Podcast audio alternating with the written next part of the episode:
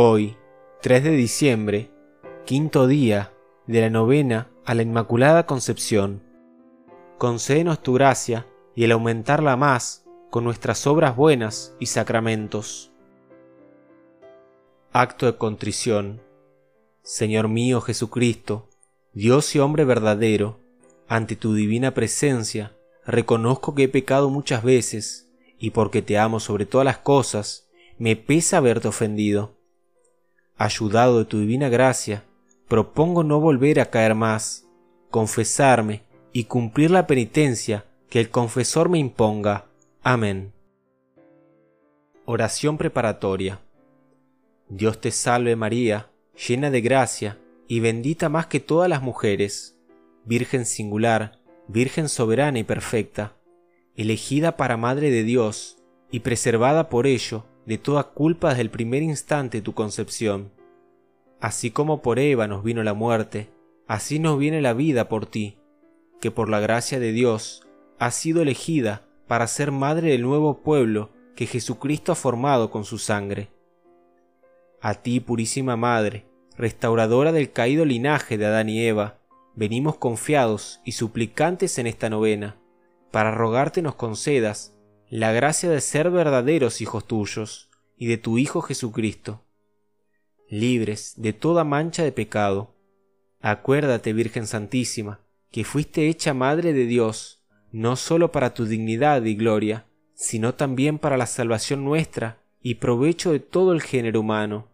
Acuérdate que jamás se ha oído decir que un solo de cuantos han acudido a tu protección e implorado tu socorro haya sido desamparado.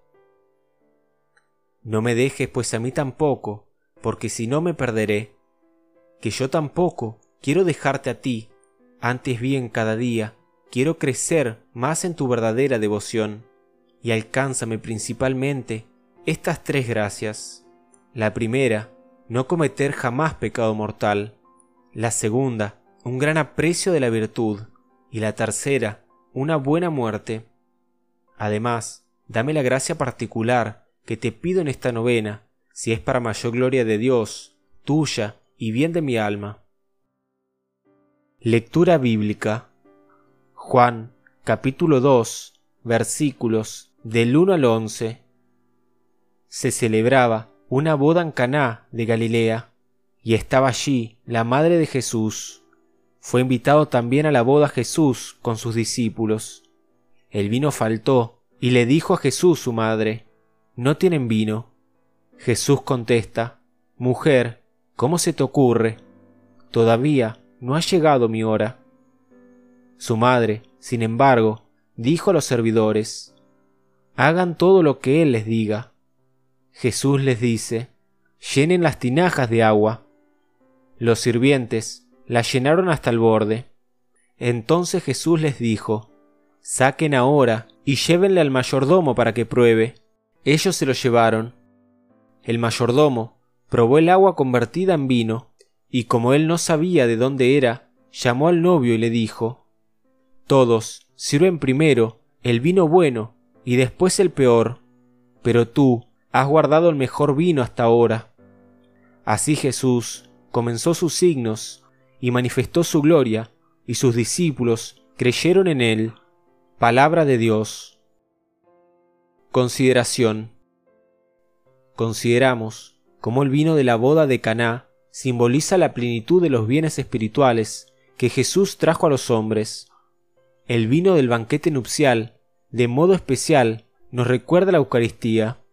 María aparece unida a su Hijo en Caná para que entendamos que ella está siempre presente en la celebración eucarística anunciada y prefigurada en aquel banquete de bodas. Pensemos el gran amor de Cristo a nosotros que lo llevó a quedarse realmente presente en el Santísimo Sacramento de la Eucaristía, la Purísima, dando cuerpo y sangre al Hijo de Dios Eterno, colaboró activamente a nuestra redención y a la Eucaristía.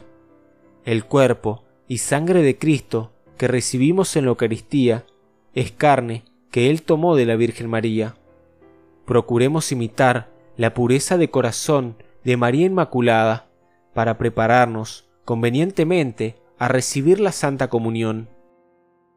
Oración del quinto día.